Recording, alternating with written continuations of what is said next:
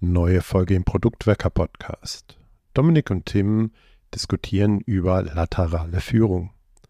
Was das ist, was es für einen Product Owner bedeutet und wie mit einer solchen Führungsrolle umgegangen werden kann, das diskutieren sie in der vorliegenden Episode. Wir wünschen euch viele neue Impulse.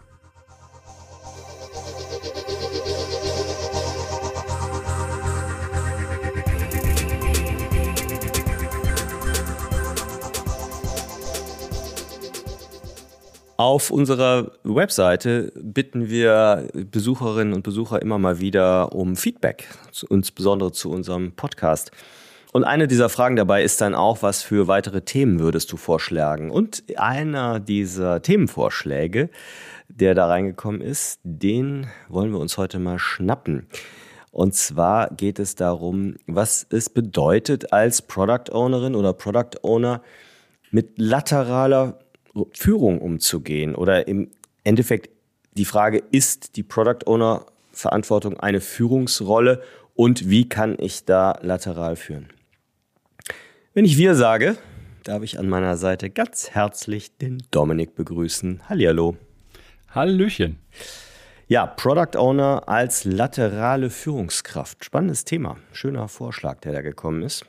Was heißt denn überhaupt laterale Führung? Also das ist ganz spannend. Wir haben ja beide wissenschaftlichen Hintergrund. Ich, was schon, ich schon was länger her, du, du ein bisschen aktueller zum Thema Führung und Organisationsentwicklung. Wie würdest du laterale Führung definieren oder was bedeutet das für dich auch ganz pragmatisch? Man kann ja Sachen auch immer ganz gut definieren, indem man sie abgrenzt von anderen Sachen.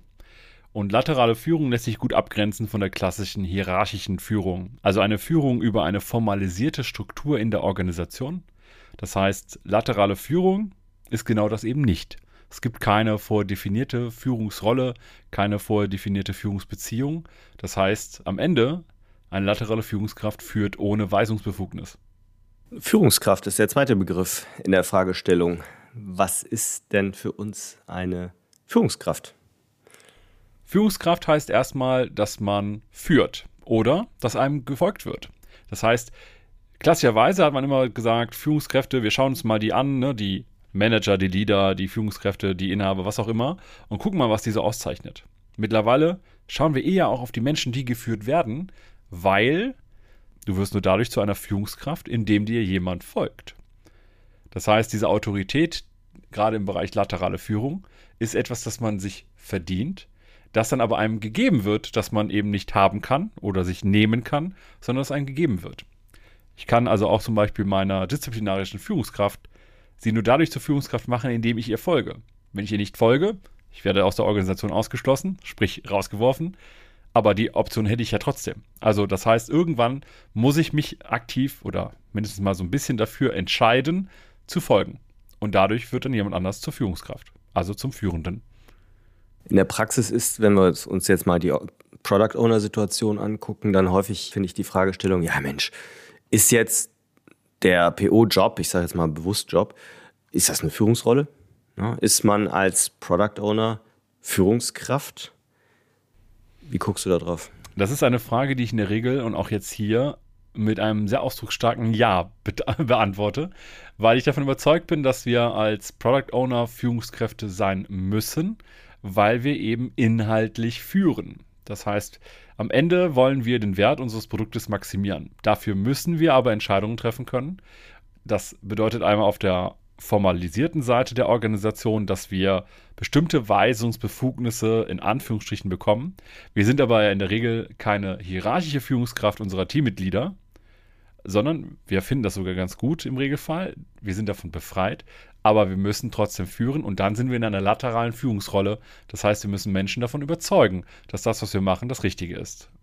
Ja, und da finde ich, funktioniert für mich der englische Begriff Leader besser als was bei uns, also auch ein englischer Begriff, Manager oder so, aber was ansonsten natürlich in der deutschen Sprache auch viel genutzt wird.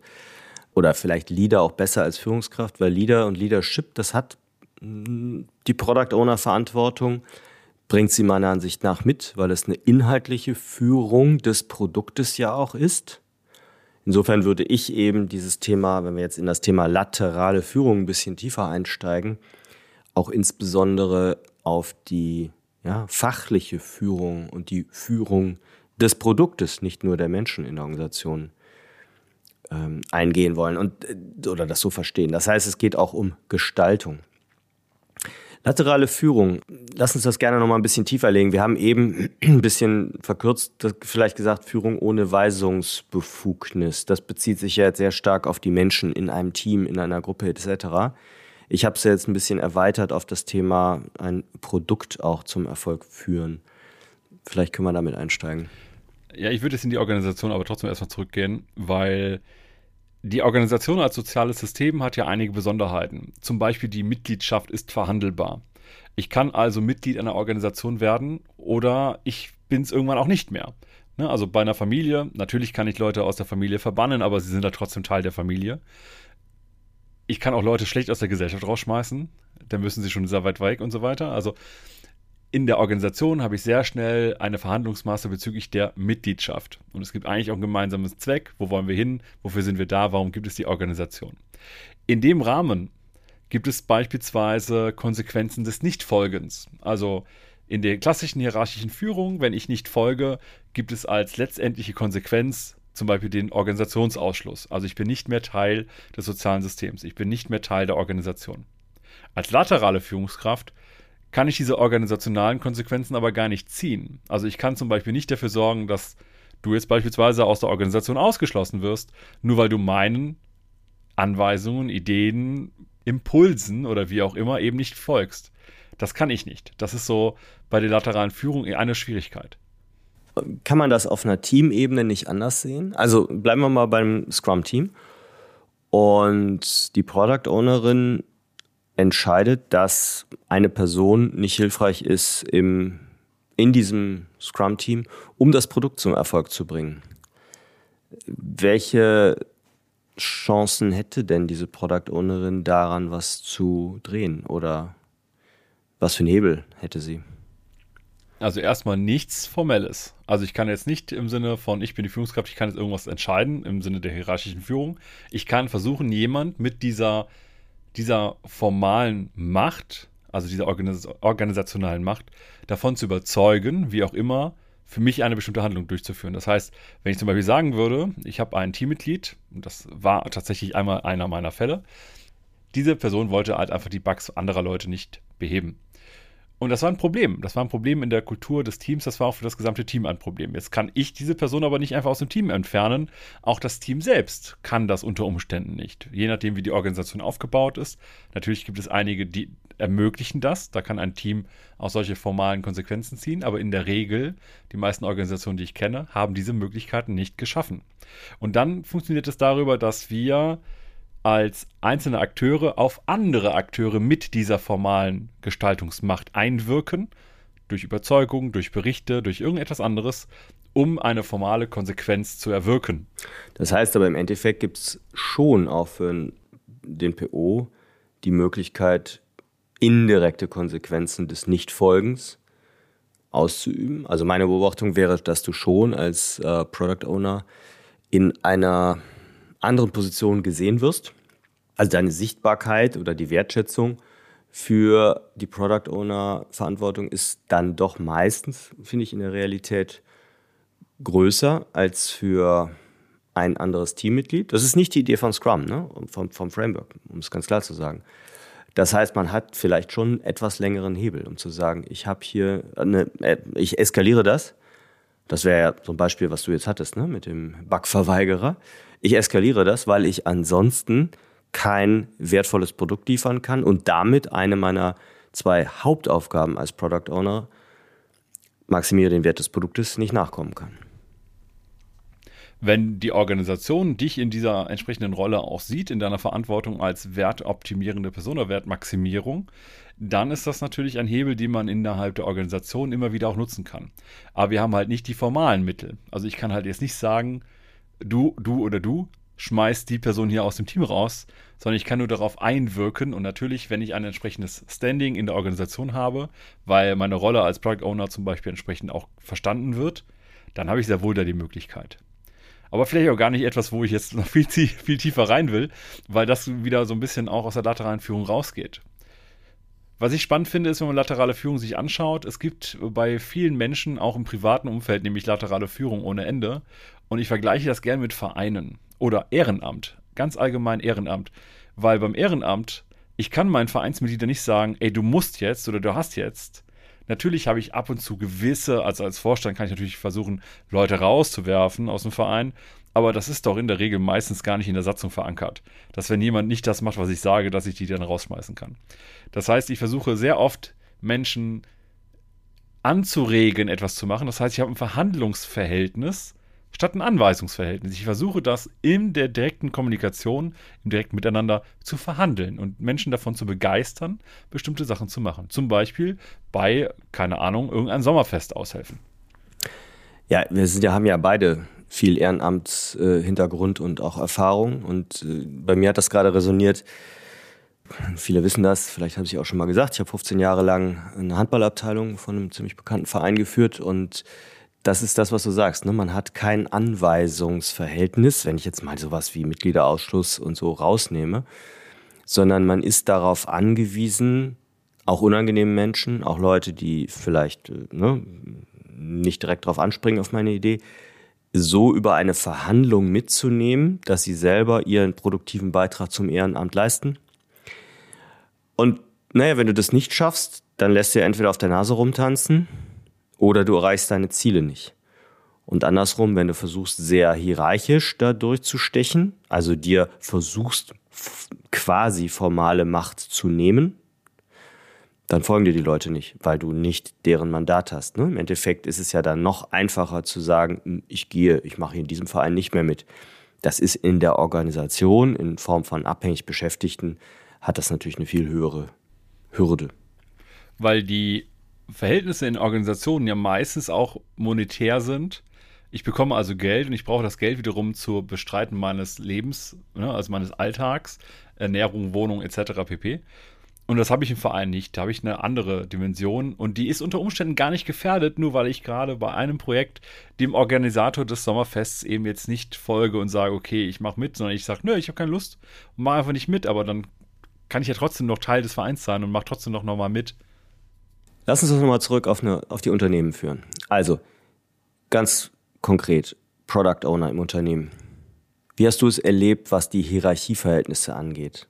Also, manchmal sieht man das ja, dass Leute vorher Teamleads waren und dann in die, TO, in die PO-Rolle kommen oder ja, sonst irgendwie dadurch mehr Schulterklappen schon haben. Aber faktisch, also, oder auch die zweite Frage, wo sind die Leute aufgehängt? Also hierarchisch aufgehängt in der Organisation, da sagte ja das Scrum-Framework überhaupt nichts zu. Lass uns da vielleicht mal reingucken, was äh, wir da so für Erfahrungen gemacht haben. Das häufigste, was ich sehe, ist, dass Product Owner in irgendeiner Art Produktmanagement, Führungskreis, irgendwelchen Abteilungen, die irgendwas in diesem Bereich machen, aufgehangen sind. Das heißt, so in der Aufbauorganisation im Organigramm entsprechend verortet sind. Vielleicht aber auch Teil der IT. Ja, ist ja auch ein beliebtes Motto. Äh, Entschuldigung, ich meine natürlich Muster, wo man dann sagt, wir haben eine große Organisation und die hat einen Teil, das ist die IT und da ist dann, dann die digitale Produktentwicklung und da sind dann Product Owner drin. Und dann sind beispielsweise Scrum Master oder Developer oft auch bei der IT oder sind auf jeden Fall in diesem Bereich aufgehangen. Von der Konsequenz her, im Sinne des Hierarchieverhältnisses in der Organisation, ist es aber in der Regel so, dass POs, wie Scrum Master, wie auch Developer, erst einmal gemeinsam auf der gleichen Hierarchieebene ungefähr sind. Ungefähr. Die haben meistens nämlich keine weiteren Menschen, die sie führen, weil die Arbeit in dem Kontext schon mit relativ viel Arbeit versehen ist. Ich habe schon mal gesehen, dass dann ein Scrum Master oder Scrum Masterin nochmal ein paar Leute führt, die dann aber die gleiche Tätigkeit machen, nur in anderen Teams aber selten, dass ein Developer, äh, also Software Development Teamlead oder ähnliches mit im Team normal hängt oder in einem anderen Team, das sehe ich weniger. Also gibt es auch, aber sehe ich weniger. Aber untereinander, PO, SM und Dev, untereinander sind die erstmal hierarchiefrei, in Anführungsstrichen. Sie sind sozusagen auf einer Ebene. Und natürlich, du hast es eben angesprochen, als PO wirst du so ein bisschen anders gesehen. Du hast halt unterschiedliches Standing unterschiedliche Sichtbarkeit oder auch teilweise Wertschätzung innerhalb der Organisation, weil du als PO eher in, in strategischen Themen unterwegs bist, eher in produktstrategischen, unternehmensstrategischen äh, Ebenen, während du als Teammitglied eher auf der operativen Ebene unterwegs bist. Ne? Also ich könnte dir als PO niemals sagen, beispielsweise, wie wir auch innerhalb der Organisation über mehrere Teams vielleicht hinweg die Softwarearchitektur einheitlich gestalten oder wie die Teststrategie ist, die Testautomatisierung. Ich weiß, dass es das gibt, ich plane irgendwas mit ein, aber so richtig fit bin ich auf den Bereichen nicht. Das sind andere Menschen da wieder fit. Die haben dafür da mehr Tiefe. Die haben wahrscheinlich auch mehr strategische Tiefe, was, was zum Beispiel die technologische Ausrichtung der Organisation angeht. Ich bin dann mehr auf der Produktebene. Du hast äh, eben, das triggerte mich, gesagt, wenn die, wenn die POs meinetwegen auch in der IT aufgehängt sind oder wenn die, die Scrum-Teams in der IT aufgehängt sind, da würde ich gerne nochmal verweisen auf die Folge zum Product Operating Modell, die wir mit dem Sorab Salimi äh, vor ein paar Wochen gemacht haben. Nee, war schon im Herbst. Verlinken wir nochmal. Weil das ist ja die Idee von Marty Kagan unter anderem. Jetzt, äh, ich glaube, am 12. März oder so kommt das Buch raus von ihm mit dem Namen Transformed Product Operating Model. Heißt unter anderem, dass die das Produktverständnis oder die Produktrolle, und damit ist IT und so mit gemeint, eben nicht als sozusagen IT-Service Delivery Einheit im Unternehmen verstanden wird, sondern als prägendes, auch führendes oder führender Bereich und sozusagen der Produktgedanke auch leitend ist. Das finde ich ist, ist jetzt vielleicht ein bisschen schwieriger Sprung dahin, aber finde ich an der Stelle nochmal wichtig. Also ich würde sagen, wenn dieses Muster ist, die IT ist sowas wie ein Service-Dienstleister, also irgendwer beauftragt den PO aus der IT was umzusetzen, dann bist du halt sehr schnell in so einem reinen Push- und reinen Delivery-Modus, wo wir uns grundsätzlich mit unserem Verständnis von Product Ownership etc. eigentlich gar nicht hinbewegen wollen. Gehen wir aber mal einen Schritt zurück. Erstens hatten wir gesagt, es kommt irgendwie drauf an, wo ist der Product Owner oder die Product Ownerin aufgehängt im Vergleich zu, wo sind die Scrum Master aufgehängt, wo sind die Teammitglieder, also die Devs aufgehängt. Ich habe also keinen, haben wir eben gesagt, kein Anweisungsverhältnis und damit keinen organisatorischen Pack an, jemandem zu sagen, hey, tu das oder lass dies. Das heißt, es muss irgendwie, ja, keine Ahnung, mit magischer Hand oder unsichtbarer Hand geschehen, dass die Leute das Richtige tun, die richtigen Handlungen ja, durchführen. Was ist so dein Tipp? Wie, wie, wie, wie kann ich da als Product Owner agieren? Wenn ich laterale Führung so verstehe, wie wir jetzt eben drüber gesprochen haben, dass ich eigentlich über Verhandlungen und so weiter jemand davon begeistern muss, das zu tun, was wir gemeinsam tun wollen oder müssen, auch gerne im Dialog. Ne? Also es das heißt ja nicht, dass ich einfach nur sage, wir machen das, sondern wir können es auch gemeinsam aushandeln.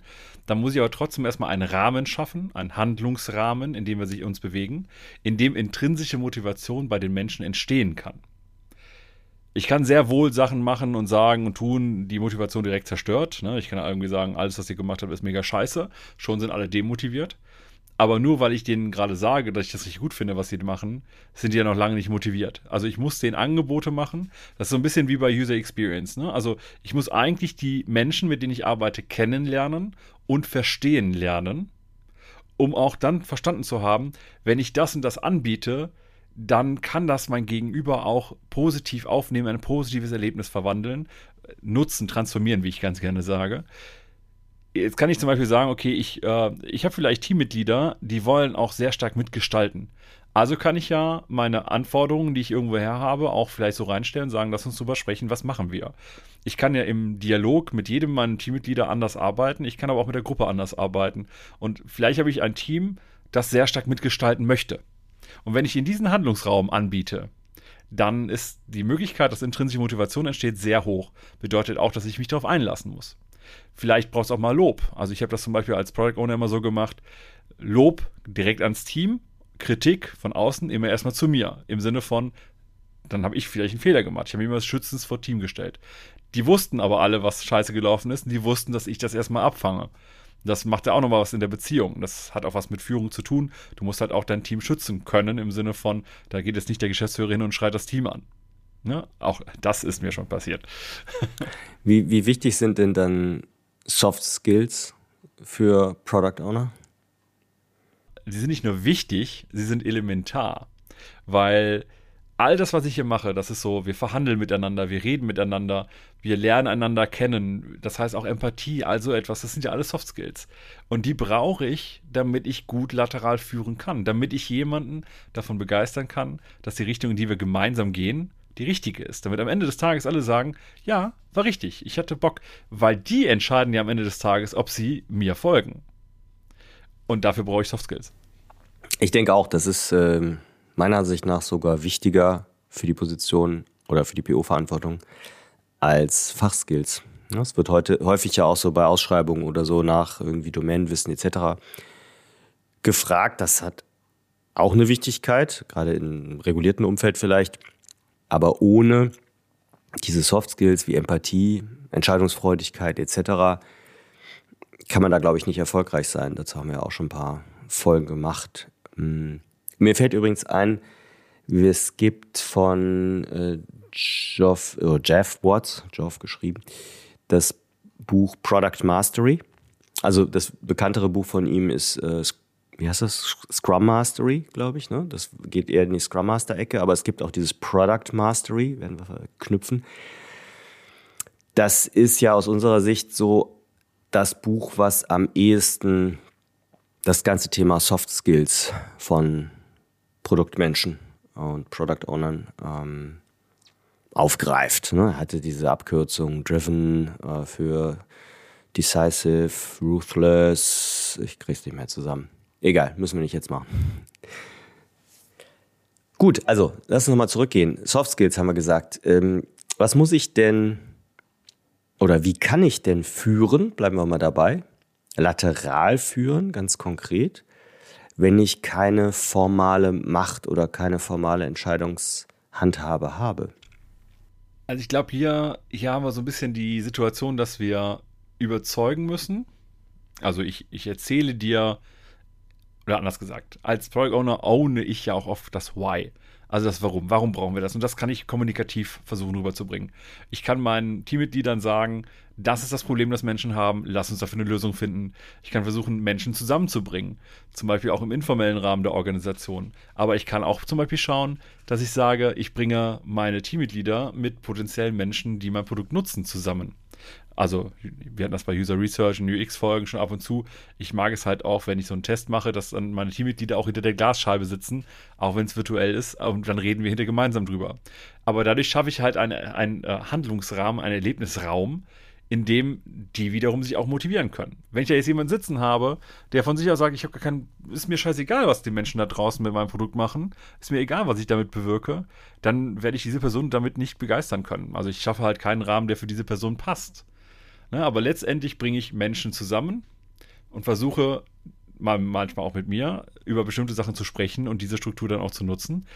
Und jetzt kann man ehrlicherweise auch natürlich fragen, ist man überhaupt der Typ dafür? weil wir, also man muss halt überzeugen können oder wollen, man muss auch Nein sagen können zu ganz vielen Sachen. Man muss also so eine gewisse, einige sagen immer Boldness, ne? aber so eine gewisse Stabilität, irgendwie so breite Schultern oder so an den Tag legen können. Ich glaube ja tatsächlich, das ist erlernbar. Aber es gibt auch Menschen, die ich schon kennengelernt habe, die in einer PO-Verantwortung waren, die nicht so überzeugend waren, die aber auch teilweise einfach unsicher waren, ohne es negativ zu meinen aber sie waren unsicher und mussten sich die Sicherheit erstmal im Laufe der Zeit erarbeiten, um dann auch gut als laterale Führungskraft wirken zu können. Also ein Randbereich da, dazu ist ja auch das Thema extrovertiert versus introvertiert. Und da möchte ich nochmal erinnern an das super Gespräch, also ganz tolle Folge, das ich hatte zum Thema introvertiert als Product Owner. Ne, wie geht das und was hat das für besondere Herausforderungen? Das werden wir auch nochmal verlinken. Ähm, total spannend. Ja, genau, es ist eine Typfrage. Ich muss die Leute irgendwie mitnehmen können. Äh, auf der anderen Seite, also ich glaube, ich habe gerade am Anfang meiner Product Owner, praktischen Product Owner Laufbahn sozusagen, oder als ich in der Verantwortung war, eher den Fehler gemacht, zu oft People Pleaser zu sein oder Everybody's Darling sein zu wollen. Glaube ich, würde inzwischen das ist dieses Thema Ruthless, ne, was wir eben in diesem Modell von Geoff Watts hatten. Ich würde vielleicht klarere, mehr Klarheit reinbringen und dazu auch mal für Konflikte bereit sein und muss nicht immer alles heile Welt haben. Es gibt ja verschiedene Ansätze, die äh, allgemein gerne genutzt werden, um gute Teams äh, zu etablieren. Und es gibt zum Beispiel auch, der eine oder andere kennt vielleicht das Buch Die fünf Dysfunktionalitäten von Teams von äh, Lencioni. Und da ist eine Dysfunktionalität zum Beispiel auch, dass man Konflikten aus dem Weg geht. Und ich glaube, was wir hier brauchen, ist gerade in der lateralen Führung so ein aktives Suchen, aktives Schürfen nach Konflikten, damit die diskutiert werden, damit sie nicht unterschwellig da sind.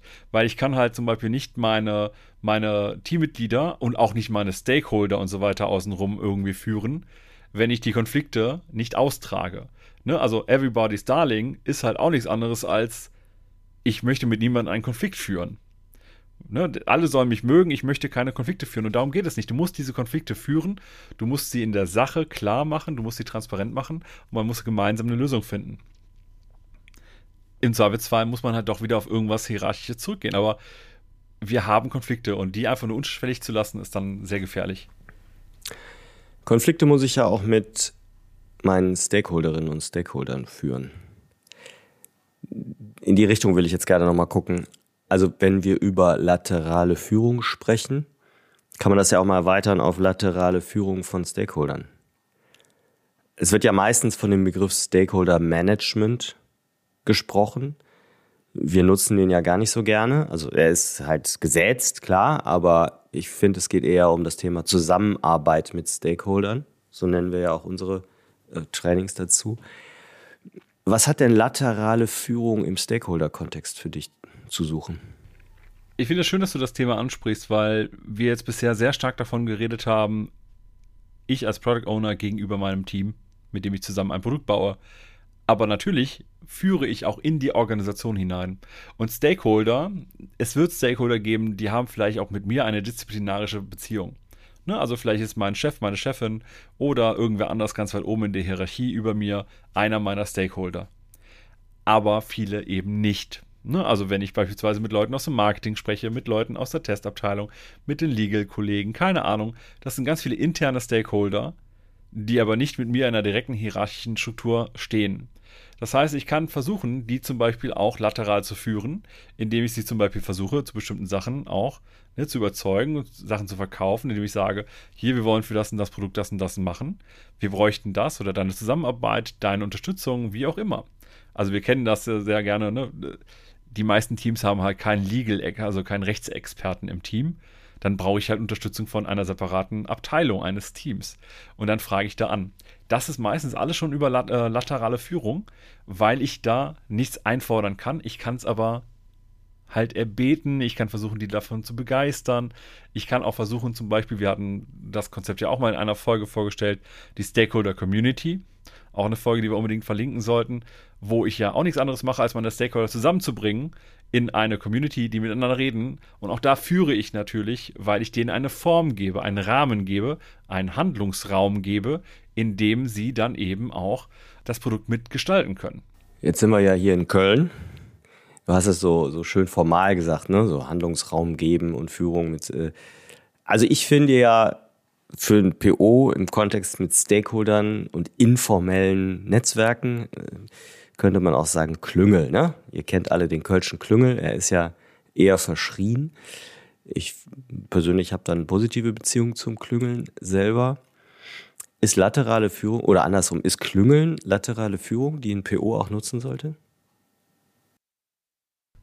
Das würde ich so nicht unterschreiben. Also ich glaube schon, dass so ein bisschen geklüngel, ja. Die Frage ist, was versteht, man, was versteht man jetzt unter Klüngel? Ich glaube aber, so wechselseitige Beziehungen mit ich helfe dir, du hilfst mir und so weiter, würde ich jetzt nicht per se als laterale Führung sehen. Das meine ich nicht als Klüngeln. Ich meine eher, ich helfe anderen, ohne dafür was zurückzuerwarten. Sondern man hilft sich jetzt auf die Organisation bezogen, man hilft sich gegenseitig ja, vielleicht ist es zu weit weg von lateraler Führung. Okay, es war nur eine Idee. Immerhin sieht das ein. okay, dann lass uns aber nochmal eine Wendung machen. Wir haben jetzt ja in den meisten Punkten eher positiv geframed, dass laterale Führung hier hilft oder ne, was Positives etc. Ich möchte es mal andersrum wenden. Was für Probleme können denn aus lateraler Führung entstehen? Oder anders gesagt, wo hilft laterale Führung eben auch nicht? Oder wo schadet sie vielleicht sogar? Ich habe ja ganz am Anfang gesagt, wir können laterale Führung auch durch die Abgrenzung zur hierarchischen Führung definieren. Jetzt kann man sich die Frage stellen, was ist denn hierarchische Führung? Und ich möchte eine Analogie aus dem Produktmanagement nehmen, nämlich die Product Principles. Die sind für mich immer ein schönes Beispiel. Die haben wir auch in einer Folge besprochen und im Kern sind Produktprinzipien nichts anderes als vorweggenommene Entscheidungen. Wir müssen nicht jetzt im Moment etwas entscheiden, sondern wir können auch sagen, wir können diese Entscheidung haben wir schon getroffen. Das ist ein Prinzip, ein Gestaltungsprinzip für unser Produkt. Und wir wissen, daran können wir uns orientieren. Damit haben wir eine Entscheidung nicht jedes Mal und wir können Energie einsparen. Eine hierarchische Führung, auch im Sinne der disziplinarischen Führung, die ist halt ein festgeschriebener Formalismus. Das heißt, ich kann bei festgefahrenen Konfliktsituationen beispielsweise diesen Formalismus nutzen, um eine Entscheidung herbeizuführen wenn ich mit meinem Team diskutiere und ich und mein Team, wir können kein, keine gemeinsame Basis finden und wir kommen nicht auf einen Zweig, dann kann ich im Zweifelsfall das irgendwie eskalieren zu irgendjemand mit, der, mit formaler Macht in der Regel und dann kann das jemand entscheiden. Und das kann auch formale Entscheidungsmacht sein, zum Beispiel irgendein Head-Off, die Geschäftsführung oder wer auch immer. Aber dadurch, dass ich das kann, habe ich einen Vorteil, ich hänge nicht fest. Wenn ich nur laterale Führung hätte, dann kann es schnell dazu kommen, dass wir festgefahrene Konflikt Konfliktsituationen haben und wir nicht eigenständig da rauskommen, weil wir uns nämlich dann wiederum festhängen in der Frage, wer entscheidet eigentlich am Ende. Naja, im Kern ist es ja, dass disziplinarische Hierarchie ein Formalismus ist, der Dinge abkürzen kann. Oder wir, ne, du sagst, schneller entscheiden können. Eigentlich kann man Prozesszeit sparen, wenn man es jetzt mal sehr stumpf betrachtet. Und daraus leite ich nochmal ab, ne, wenn wir über Probleme lateraler Führung sprechen. Laterale Führung ist meiner Ansicht nach auch super anstrengend. Also ist dauernd dieses Verhandeln ne, kostet Energie.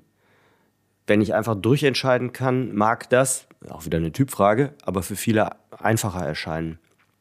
Das heißt, laterale Führung mag auch ein expliziter Belastungsfaktor sein für Product Owner ich glaube besonders dann, wenn ich ein Mensch bin, der aus der sozialen Interaktion nicht mit Energie rausgeht, sondern Energie verliert dabei.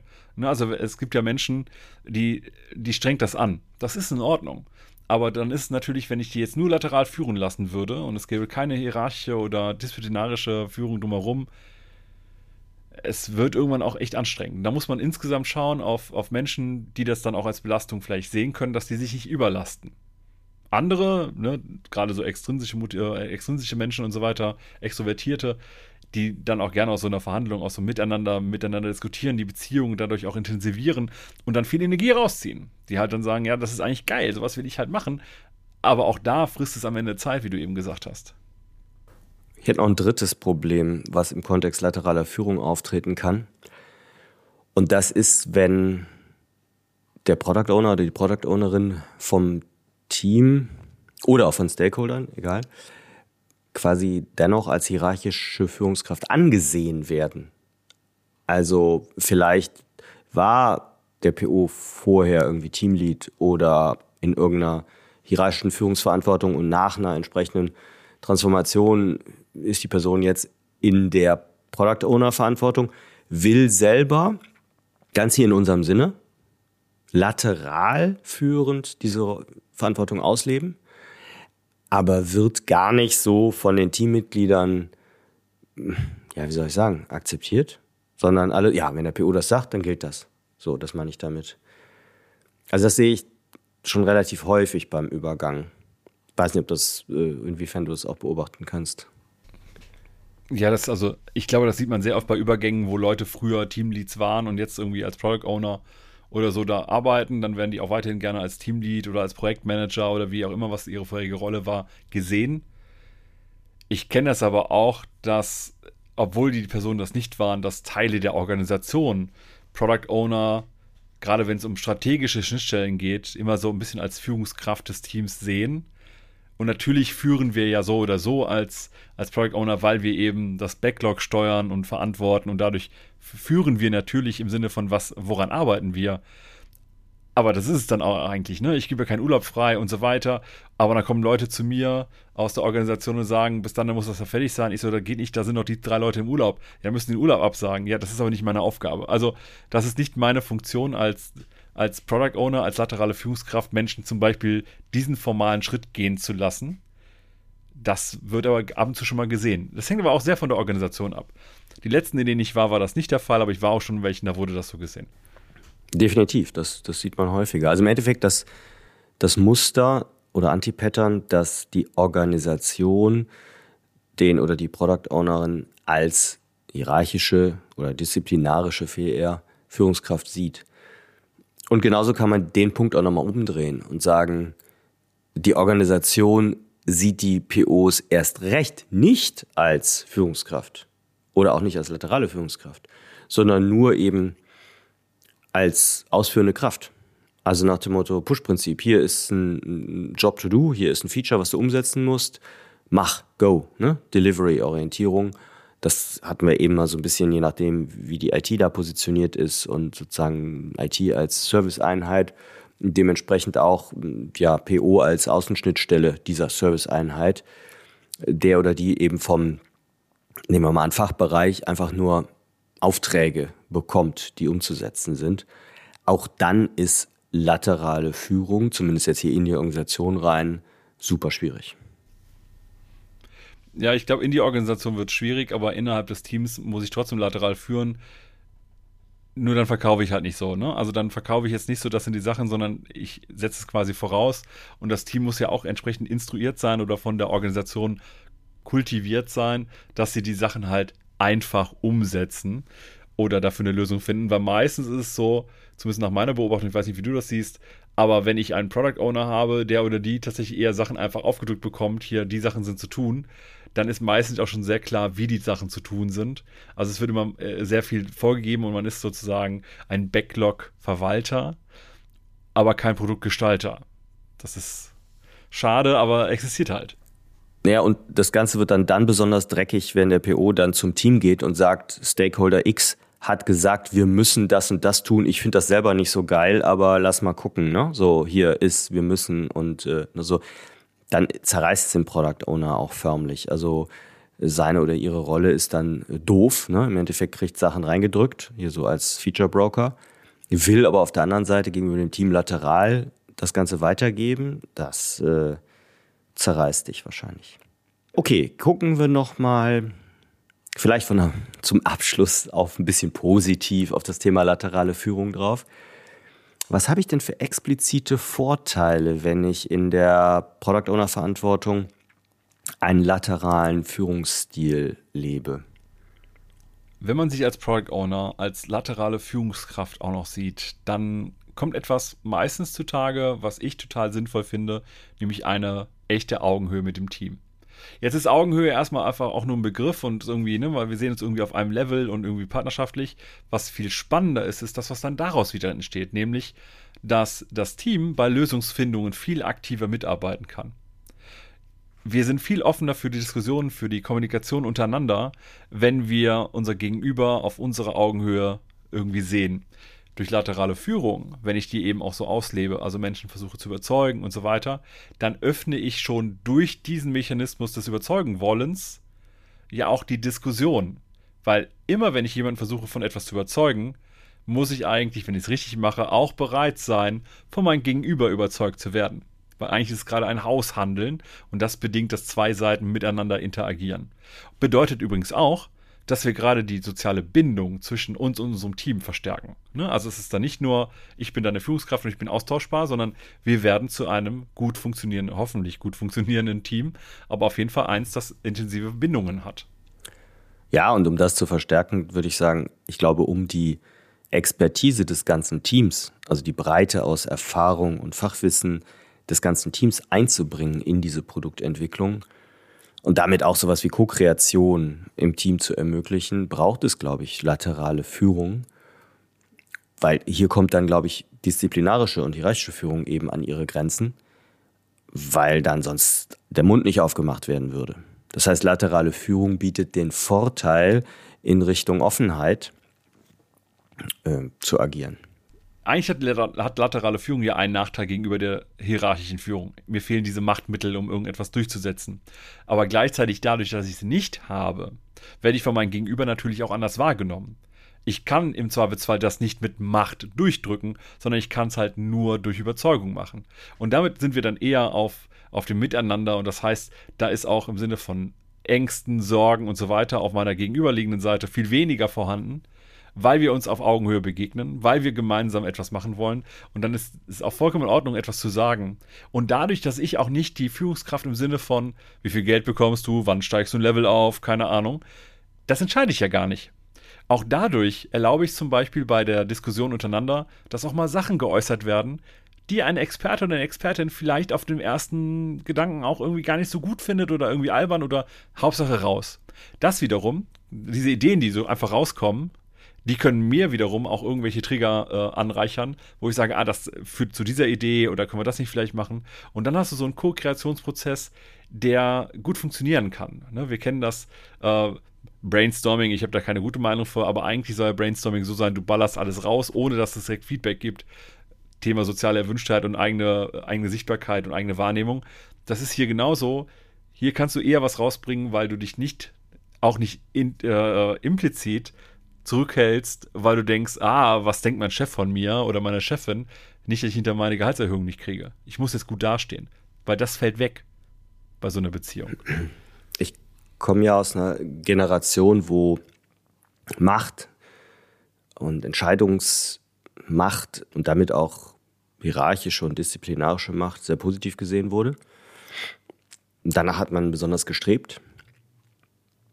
Jetzt verändert sich da natürlich auch einiges mit New Work etc.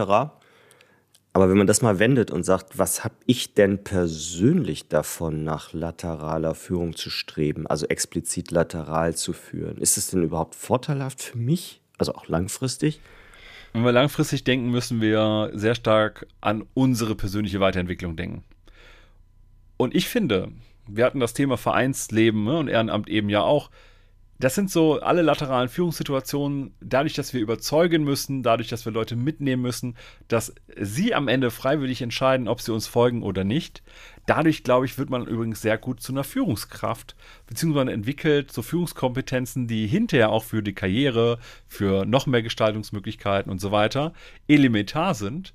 Die muss ich also wirklich verinnerlichen und ich glaube, gerade Führungssituationen als laterale Führungskraft helfen da immens das muss ja jetzt nicht auf Product Owner äh, fokussiert sein oder beschränkt sein. Ich kann das auch in anderen Kontexten machen. Zum Beispiel, wenn ich jetzt eine, eine Community of Practice habe in der Organisation und ich kümmere mich darum, dass die existiert und weiterbelebt, auch dann mache ich laterale Führung innerhalb dieser Community of Practice. Und das kann ich wiederum nutzen, um auch für mich erstmal zu lernen, wie führe ich eigentlich, wie begeistere ich Menschen. Und dann kann ich vielleicht einen anderen Schritt gehen, zum Beispiel zu sagen, ich werde von einem Teammitglied zu einem Product Owner oder einer Product Ownerin, weil ich schon ein bisschen auch Führungserfahrung habe, aber halt in anderen Kontexten. Und gerade laterale Führung ist halt, finde ich, nochmal schwieriger. Und dann wächst du deine Herausforderungen. Mhm. Gut, dann lass uns mal zum Abschluss der Folge nochmal zu unserem üblichen finalen Tipp oder den finalen Tipps kommen. Ja, rund um Product Owner als laterale Führungskraft. Was wäre deine Empfehlung? Ein Punkt, der ganz oft mit lateraler Führung zusammen besprochen wird, ist das Thema Hierarchie abschaffen. Und ich glaube, das ist Quatsch. Ich glaube, wir haben immer Hierarchie. Hierarchie ist in dem alten Verständnis nur zu starr und zu fest und wir haben heute mehr so ein situatives Führen. Also gerade laterale Führung ist ja immer sehr situationsabhängig und wir haben aber auch Scrum Master, wir haben einzelne Teammitglieder und so weiter und Hierarchiearm bedeutet für mich nicht, dass die Hierarchie weg ist, sondern nur die formale Hierarchie ist weniger. Informell habe ich immer noch ganz viel Hierarchien. Beispielsweise kann es ja der eine Kollege sein, der in dem Bereich total fit ist und wenn der da was sagt, dann folgen alle aus dem Team seiner Empfehlung. Oder die Kollegin, wenn die das und das gemacht hat, dann wissen alle, dann wird das richtig gut sein, deswegen folgen sie ihrer Empfehlung. Das bedeutet, wir haben situatives Führen, auch als laterale Führungskraft ist es total sinnvoll, auch anderen die Führung mal zu überlassen. Das heißt zum Beispiel Scrum Mastern die Führung zu überlassen, wenn es eben um deren Themen geht, aber auch den Entwicklern und Entwicklerinnen beziehungsweise allgemeinen Mitgliedern des Dev-Teams, weil auch die haben Expertise. Also ich muss ja nicht die ganze Zeit führen. Und ich glaube, das macht es nochmal einfacher.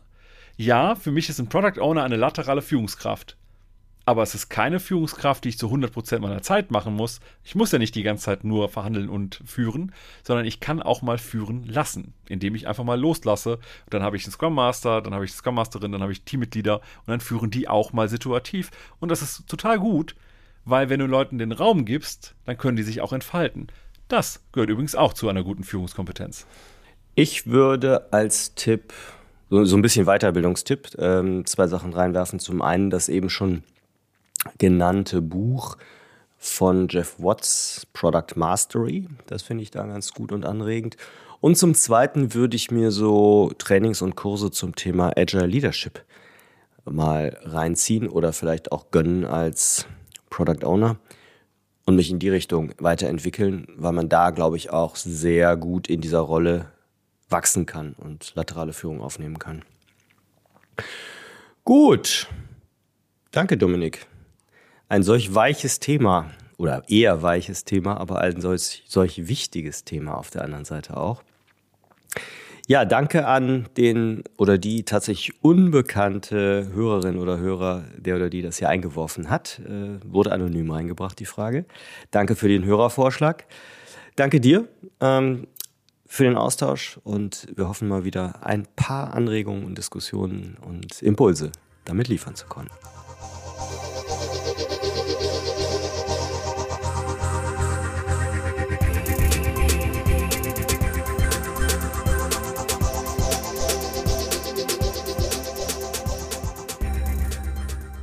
Du möchtest immer aktuell über alle weiteren Angebote von uns Produktwerkern informiert werden. Dafür brauchst du dich lediglich für unseren Infoletter eintragen. Gehe auf produktwerker.de slash Anmeldung Mail Service und erfahre Termine unserer kostenfreien Live-Events, wo wir als Speaker auftreten oder wann wo wir neue Produkttrainings anbieten, aus erster Hand.